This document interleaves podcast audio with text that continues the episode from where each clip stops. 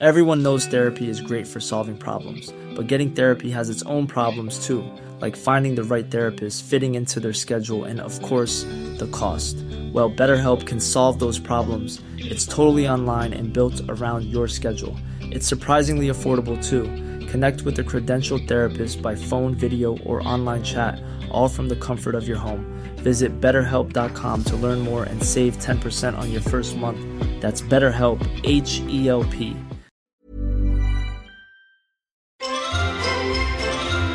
Se dice, se cuenta, Jesús, que el ser humano, esto es un mindfact, utiliza el, solo el 10% de su capacidad cerebral. ¿Esto es verdad? Pues no, eso dicen, esos han transmitido. Es verdad que en algunos manuales de autoayuda lo suelen decir mucho, ¿no? Para intentar potenciar más nuestros dos hemisferios, pero se sabe que es una falacia, se sabe que no, utilizamos muchísimo más nuestro potencial cerebral. no, no, pero también no, es verdad no, que a lo mejor no, no, usamos el 100%. Más no, no, pero más, Espi, yo creo que más no. Yo, yo creo, yo creo que utilizo el 2. Tú, el- o el 1. O el 1, el 1, sí puede ser. Buscamos los límites de la ciencia, el futuro de la tecnología, el alcance de la mente humana. Esto es Mindfacts. Bienvenidos a Mindfax, donde cada semana buscamos los límites de la ciencia, de la tecnología y de hasta dónde es capaz de utilizar el ser humano su cerebro, pero por abajo. Me refiero, por arriba no, por abajo, de poco, poco mal. Jesús Callejo, yo creo que tú utilizas mucho más que un 10%. Yo no sé lo que lo utilizo, tengo días. Hay días que creo que utilizo en menos el 10%. Alberto Espinosa, ¿los heavies cuánto cerebro utilizáis? Heavis todo, volumen brutal. Usamos. Ya lo tenéis reventado ahí de música. ¡Bah! Cerebro quemado, Sergio, tienen el cerebro quemado, ¿cómo estás? Pues con el cerebro atrofiado completamente, ya yo también uso menos del 10%, bastante menos. Yo soy de los que están por debajo de ese porcentaje.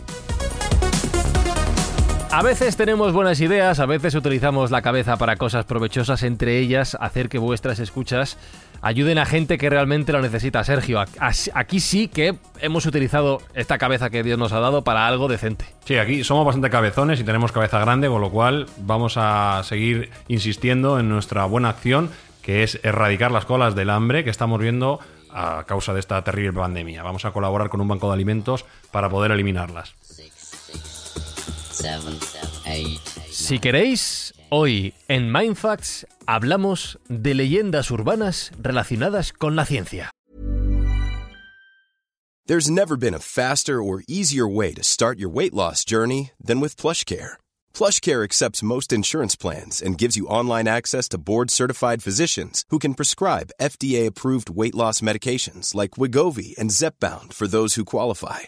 Take charge of your health and speak with a board-certified physician about a weight loss plan that's right for you. Get started today at plushcare.com slash weight loss. That's plushcare.com slash weight loss. plushcare.com slash weight loss.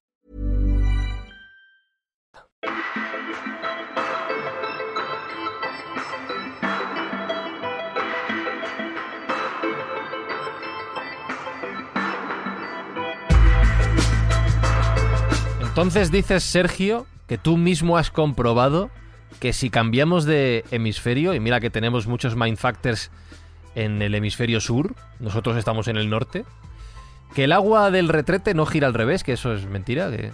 Bueno, esto siempre se ha dicho, ¿no? Un poco como leyenda urbana científica, que en, en función del hemisferio que estés mm, haciendo tus necesidades, el agua del inodoro va a ir a una parte o a la otra, ¿no? Va a girar a derecha o va a girar a izquierdas. Bueno, pues esto es una, una duda que yo tenía también y cuando pude cambiar de hemisferio hace unos años, cuando se podía viajar y tuve la suerte de poder ir a Australia, me di cuenta de que no, no, es, no había esa diferenciación. Sí existe un, un efecto, que es el efecto Coriolis, que efectivamente en función de la rotación de la Tierra pues tiene unos patrones de flujo distintos en función de, de qué hemisferio estás, pero para ellos, para ellos se necesitan eh, pues unas grandes masas de líquidos y se necesita un espacio muy grande para, para ver esa dirección de cambio en función de cómo gira, cómo gira el líquido. Si nos referimos exclusivamente a un inodoro, un váter como se conoce, y cómo gira eh, cuando tiramos de la cadena, pues dependiendo de la presión del agua, dependiendo del diseño de ese inodoro, dependiendo de, de otros parámetros, vamos a ver que puede girar hacia una parte o no. Sí es cierto que en algunos inodoros sí gira en diferente dirección, pero no tiene que ver exactamente con en qué parte del hemisferio estés. Curioso, esto no sabía yo, no sabía yo. Más leyendas urbanas que hoy venimos a desmontar en Mindfax y hablando de cosas que giran, hablando del propio planeta. Se comenta mucho, Jesús, que si todos los chinos saltaran a la vez, que mira que hay chinos, y, y si sumamos a los indios, más aún, que la rotación del planeta cambiaría, pero tú dices que no. Pues no, y se demostraría si se pudiera hacer, o si se pusiera, si pusieran de acuerdo los 1.300 millones de chinos que hay, más o menos, ¿no? Chino arriba, chino abajo. Pero, dice, si esto ocurriera, posiblemente la explosión fuera de medio kilotón, o sea que ni siquiera tendría una repercusión importante. ¿Por qué es una leyenda urbana falsa si todos saltaran? Por una cuestión de superficie, porque se reparte la fuerza en una superficie muy amplia. Es decir, los chinos no están solo concentrados en Pekín, están concentrados en muchos lugares. Entonces, a medida que se distribuye la fuerza en distintas zonas, pues la presión eh, sería menor. Además, hay otro punto muy claro. La masa de nuestro planeta supera en más de mm, un millón de veces la masa de todos los chinos juntos. Por lo tanto, tengo que decir que tenemos una corteza terrestre tan potente que ese salto no generaría tampoco una repercusión suficiente como para girar nuestro eje, que ya de por sí está girado, ya sabes que está en unos 23 grados, está desviado, y eso es lo que produce que haya estaciones, ¿no? que haya veranos, que haya inviernos, y que eh, dentro de los hemisferios norte y hemisferio sur sean ligeramente distintos en función de, los rayos perpendiculares que acceden a un hemisferio u otro gracias a esa desviación de los 23 grados. Pero en este caso, ya te digo, sería una leyenda falsa, ya pueden saltar los 1.300 millones de chinos a la vez, que como mucho conseguiríamos una explosión de medio kilotón. Espi, ¿y si saltaran 1.300 millones de chinos gordos a la vez en el mismo sitio, quedan todos en el corte inglés de Beteto saber dónde? ¿Tú crees que afectaría algo? Pues no lo sé, tío, es que estoy flipando porque es que pensaba que lo de los chinos, tío, era verdad. Es que ¿Tú pensabas que era verdad? Te lo juro que sí. ¿Sí? Y, a- y lo, y lo de que el agua gira eh, eh, en sentido contrario en el otro hemisferio, pensaba ¿También? que también. Por tío. eso son leyendas Mira urbanas, claro. Llevo viviendo eso- una mentira toda mi vida. Vamos con más mentiras en las que creía Alberto Espinosa. Bueno, no sé si esta es verdad o no que creía en ella. Se comenta, Sergio, que un rayo no puede caer dos veces en el mismo lugar, que es imposible. Bueno, aquí más que la ciencia también juega la superstición, ¿no? Muchas veces eh, la ignorancia hace pensar que fenómenos naturales eh, pues se repiten o tienen patrones, como puede ser pues este, este comentario común de que un rayo no puede caer dos veces en el mismo sitio y que no solo es una afirmación falsa, sino que es tremendamente peligrosa, porque en, según qué sitios... eh, si tú ves que un rayo cae y piensas que no puede caer de nuevo, te vas a acercar y lo que puede hacer es pulverizarte. Eh, todo lo contrario. De hecho, es, los rayos tienden a tener patrones de caída y es, es, eh, común que caigan más veces eh, en, en un solo sitio. Tanto es así que se ha llegado a ver como en el propio Empire State en una noche de tormenta caían más de 100 rayos. Entonces, bueno, eh, mm, que el pensar de que uno puede estar a salvo si se pone en una situación donde haya caído un rayo antes y, se va a librar por eso, está tremendamente errado y tremendamente equivocado. Con lo cual, ya sabéis, si veis que un rayo cae en un sitio, no solo, eh, no, no solo no os va a proteger el ir donde ha caído ese rayo, sino que os puede perjudicar. Y en, este, en colación con este, con este tema, también comentar una noticia que pusimos hace poco en nuestro, en nuestro timeline de Twitter, y es que existe una red social de gente que ha sido alcanzada por rayos y ha sobrevivido, claro, si no, si no hubiera sobrevivido no estaría. O sea que hay más gente de la que pensamos que ha sido alcanzada por rayos y algunos casos más de una vez. Bueno, hay un cual- señor que le cayeron siete rayos. Sí, un tal Sí, sí, Sullivan. es el tal sí, Sullivan. Ray Pero es que le cayó el rayo incluso cuando estaba muerto en la propia tumba, lo cual ya era fijación. Era, era ya. eh, Y en la- México, la- a los que les cae el rayo y sobreviven, se les considera que son elegidos de los dioses. Entonces hay como una especie de rama chamánica, que son los graniceros, que se consideran que están investidos de ciertos poderes, precisamente por eso, porque te cae el rayo. No te mata, pero te abre como las puertas de la percepción y en ese momento se convierten en chamanes, en curanderos, en fin, en gente sab- sabia a la que eh, acuden muchas gentes para pedirles consejos. Así que bueno, para que veas que también tienen esa parte, vamos a llamarla así, eh, espiritual. Pero que es más común de lo que pensamos que haya gente que sobreviva a la caída de un rayo. Pensamos Sí, que va a sí. ser muerte instantánea, no, no siempre. Sales chamuscado, eso sí, que digo que saludos a nuestros oyentes eh, mexicanos, que tenemos un montón aquí en Mindfax, y gracias por estar ahí. Y Espi estaba pensando que, claro, que si esto fuera verdad, lo de que no puede caer un rayo dos veces en el mismo sitio, no existirían los pararrayos, qué tontería. Claro, Claro, no tiene es sentido que- ninguno. Esto, es esto, verdad. esto, A veces hay que pensar un poquito, ¿no? esto sí, esto sí.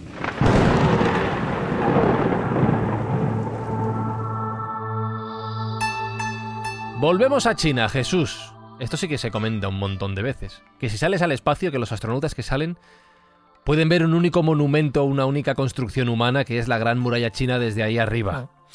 ¿Verdadero o falso? Pues falso también. También depende Falso, de la altura, claro, que quieras hacer la fotografía, evidentemente. También es verdad que tiene su punto de credibilidad en el sentido de que estamos hablando de una muralla que ha sido construida y reconstruida varias veces, pero cuya longitud es de más de 21.000 kilómetros y la anchura es unos 5 metros aproximadamente, con lo cual es fácil suponer que dices, hombre, si lo ves, ¿por qué no? Es una gran construcción.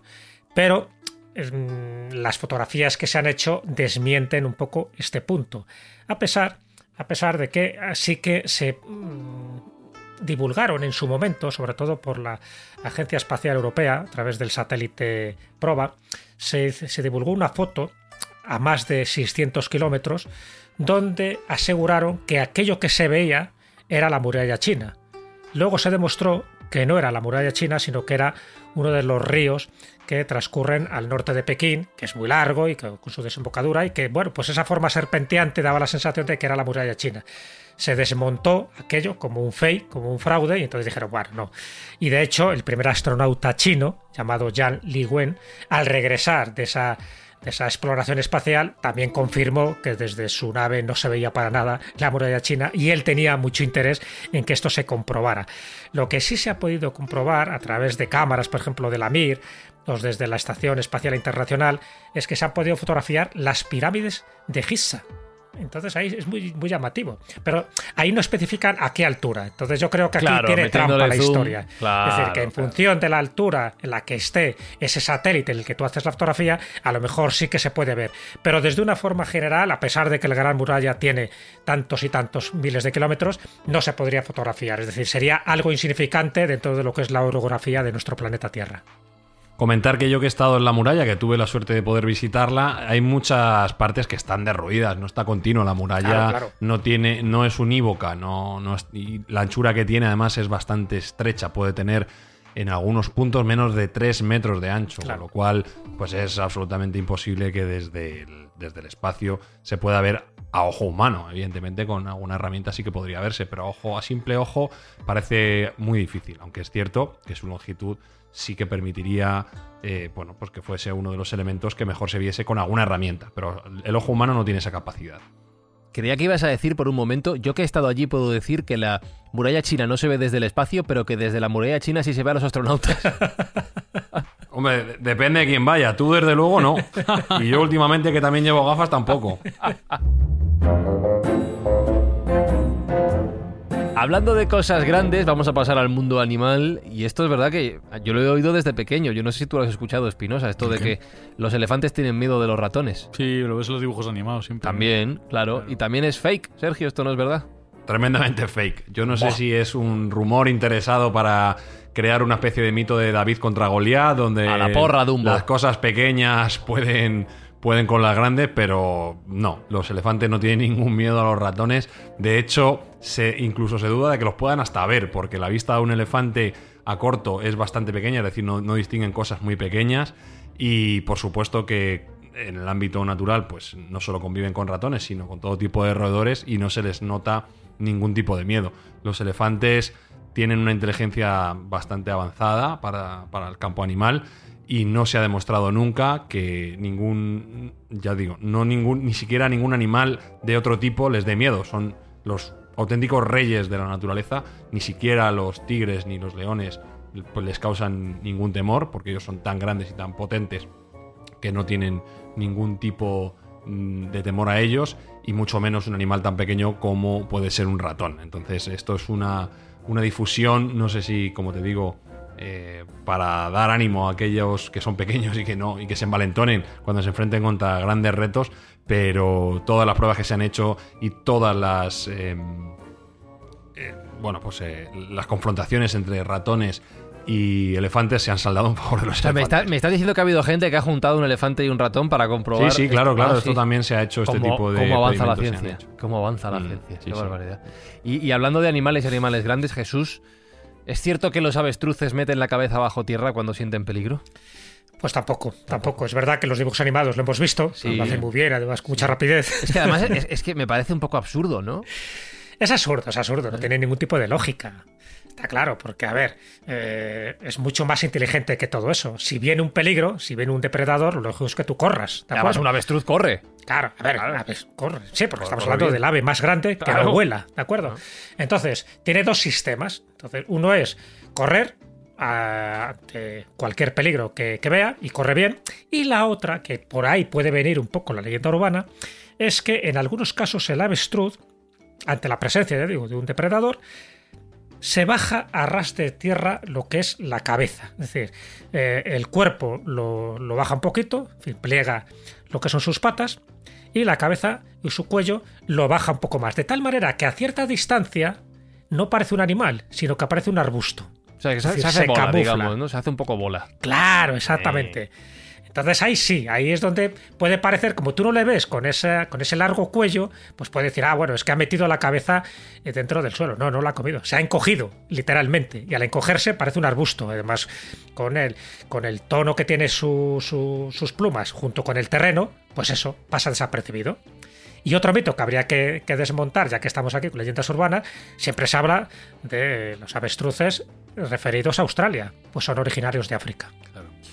Mira, yo, yo lo- no sabía lo de que se hace en arbusto, Espi. Eso sí que lo he aprendido. Y, y, y escucha, las avestruces tienen una mala leche eh, Sí, sí, sí, sí. tremebun- tremebunda. Hombre, y te meten pega unas- un picotazo y, te deja no, solo picotazos, meten unas patadas que, que, que no sé si habéis visto las patas de un avestruz como son. Que Sí, ojo con las avestruces, eh, de Claro. cobardes y todo eso. Y mejor no cabrearlas. No las cabrees, eh. Aparte creo que tiene unas garras también Claro, poderosas. claro, claro. decir, Tremendas, Son tremendas. dinosaurios. Espi, ¿tú eres más creacionista o darwinista? Hombre, vamos a ver. eh, estamos ¿Qué en pregunta? Mindfast, Pues, No sé, yo te pregunto cosas. darwinista, darwinista. Darwinista a tope, ¿no? Eh, Sí, Jesús. sí, con la ciencia siempre. Siempre. Hombre, evidentemente, a pesar de que la teoría de Darwin todavía tiene lagunas. Sí, o sea, eres darwinista también. Hombre, es que, supuesto. claro, dice Sergio que viene a confrontar la idea de que los seres humanos descendemos del mono, y digo, pues será creacionista. Bueno, no exactamente, Ah. no exactamente. No es que yo sea creacionista, todo lo contrario. Yo soy evolucionista convencido. Pero bueno, existe esa teoría de que el hombre desciende del mono, esa, esa creencia, es una creencia vaga, ¿no? Dentro de, no por supuesto de la comunidad científica, sino de la, la gente de a pie. Pues sí, es- siempre suele decir que el hombre desciende del mono. No, no desciende del mono. Lo que, lo que dice la teoría de la evolución realmente es que los hombres y los homínidos superiores realmente tienen un, ancestro común, ¿eh? que bueno, podría ser ese labón perdido o ese Ramapithecus, Australopithecus, bueno, pues en función de, de los antropólogos que creamos puede ser uno u otro, pero siempre se ha dicho eso, que descendemos del mono, que es una simplificación realmente, más que un mito fallido, es una simplificación del asunto. Sí es verdad que tenemos un ancestro común, eh, sí que es verdad que podría ser, como también eh, en el caso de los neandertales, pues que tengamos eh, ramas comunes, aunque no seamos del mismo, pero no, no descendemos del mono. Y aunque sí es importante reseñar que compartimos una porción de ADN bastante elevada, ¿eh?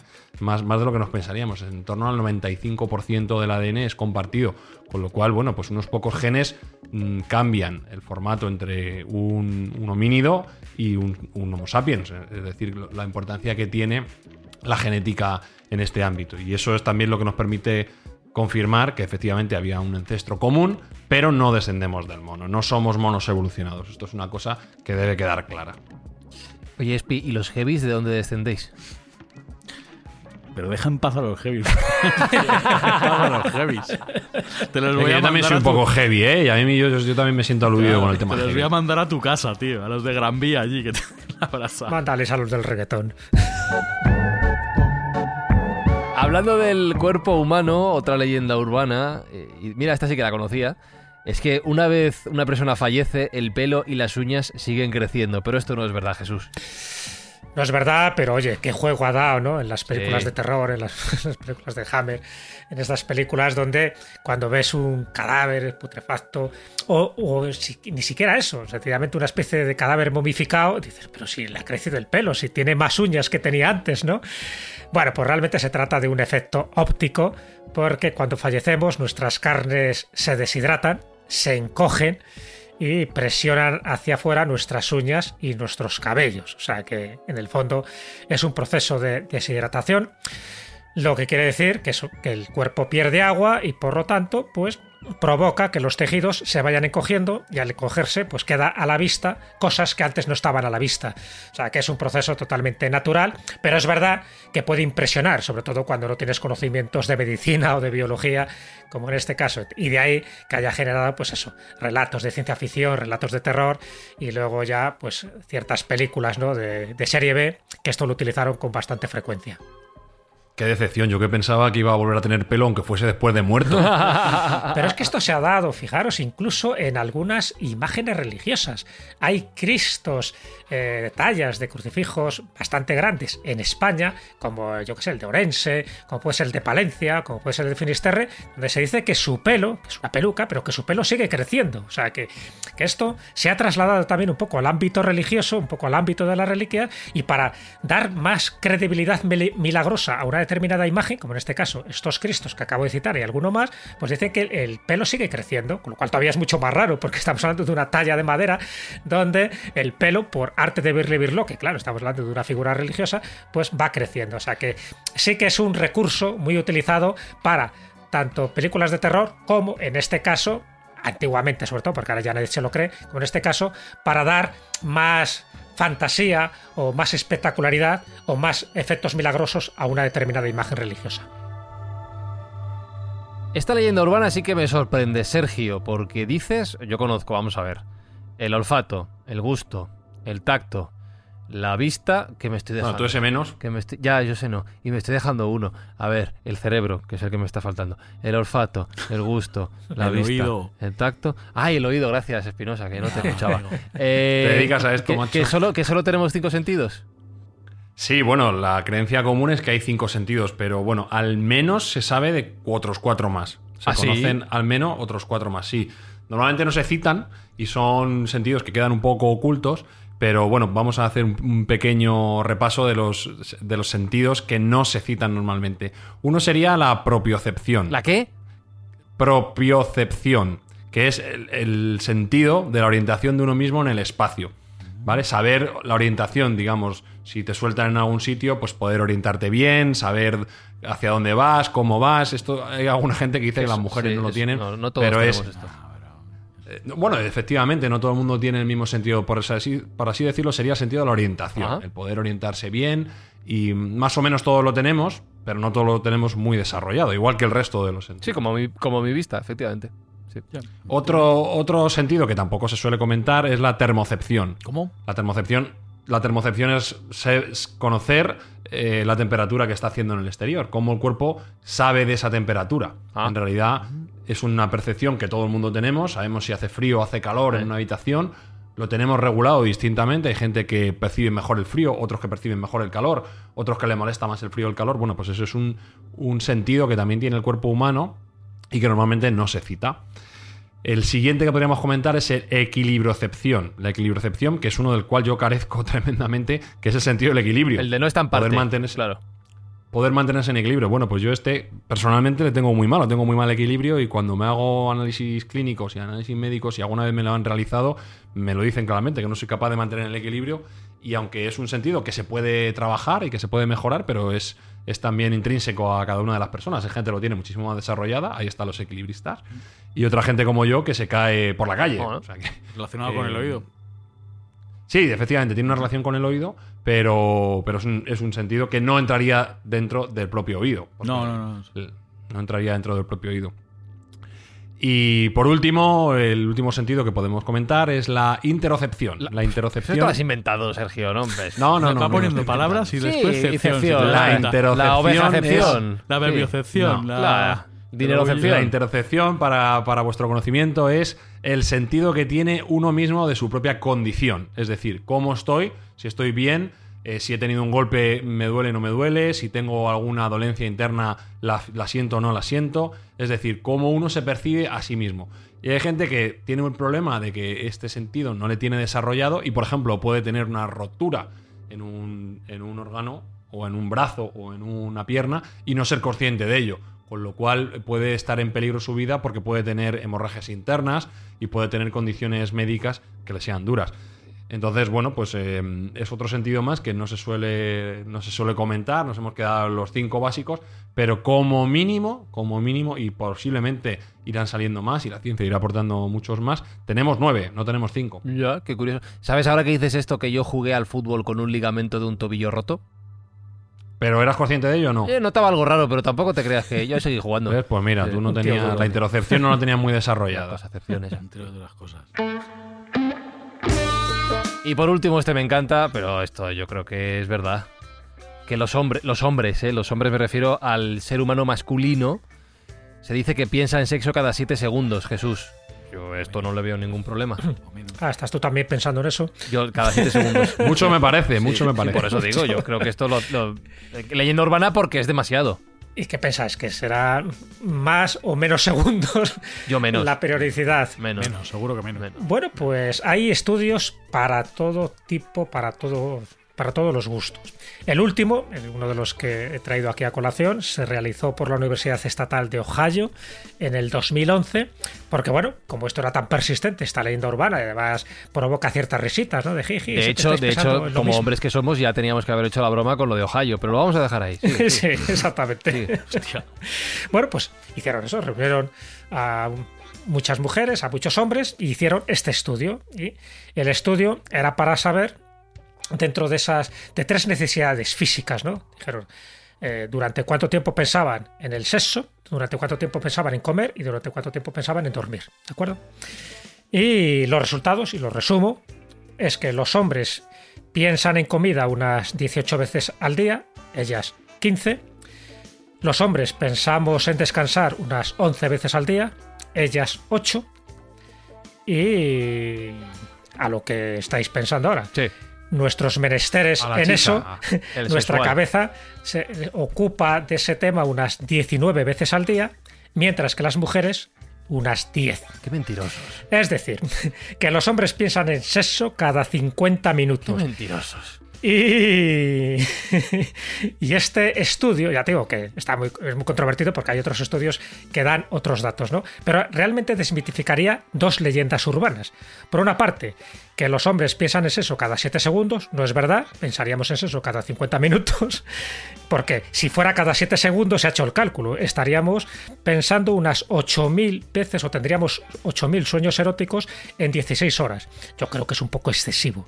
Y por otra parte, también desmiente de que las mujeres el sexo no es tan relevante, sino que sí que lo es, hasta el punto de que incluso en otros estudios las mujeres piensan más en sexo que los hombres. Y en esos estudios dice que el hombre realmente dentro de la prioridad pensaría primero en el trabajo, luego pensaría en el dinero y en tercer lugar pensaría en el sexo. Así que, como ves, hay para todo. Pero lo que sí se podría decir es que es verdad que es un tema recurrente tanto en hombres como en mujeres, pero lo de los 7 segundos, nanay de la China. Esto. Tú fíjate, uno- unos llevan la fama y otras cardan la lana, ¿eh? Sí, sí, sí, Yo esto lo vamos a dejar a consideración de los Mindfactors, si os parece. Ya sabéis que estamos. Factors y en- Mindfactors. y Mindfactors, eh, arroba Mindfacts-bajo en Twitter o en los comentarios de Evox, de, de- de la plataforma donde nos escuchéis, nos contáis si esto es verdad o no. Eh, pero solo tengo una pregunta, Espi. ¿Tú piensas más en eso o en cerveza? Se lo pone difícil. Sí, es una pregunta ¿Ha dicho, ¿Ha complicada. dicho eso o sexo? ¿Qué ha dicho? Lo- las dos cosas. De hecho, Puede, No que, esté que es. puede que esté equilibrado. no puede, ¿tú crees? Sí. Yo, yo nada creo- mejor que mezclarlo, además. ¿Ves? Eso iba a decir, que yo creía que estaba relacionado.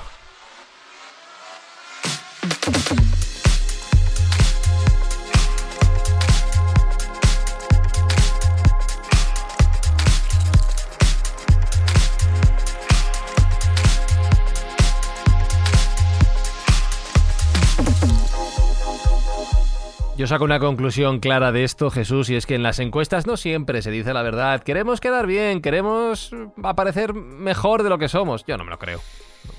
Hombre, pero esto ya sabes que hay varias formas de mentir. Una forma de mentir son las estadísticas y las Mm. encuestas. Así que normalmente, y ya no te digo si son encuestas políticas, Mm. nadie suele decir la verdad. Siempre te guardas unas en la manga para la pregunta que sea. ¿Por qué? Porque en el fondo nos gusta siempre ocultar nuestra verdadera personalidad. Admitidlo, Mindfactors, admitidlo, hombre, cada 7 segundos. Cada 3 segundos en cerveza, Espinosa. Sí. Admítelo, admítelo. Sí, Sí, no pasa lo admito, nada. lo admito. No pasa nada. Admito.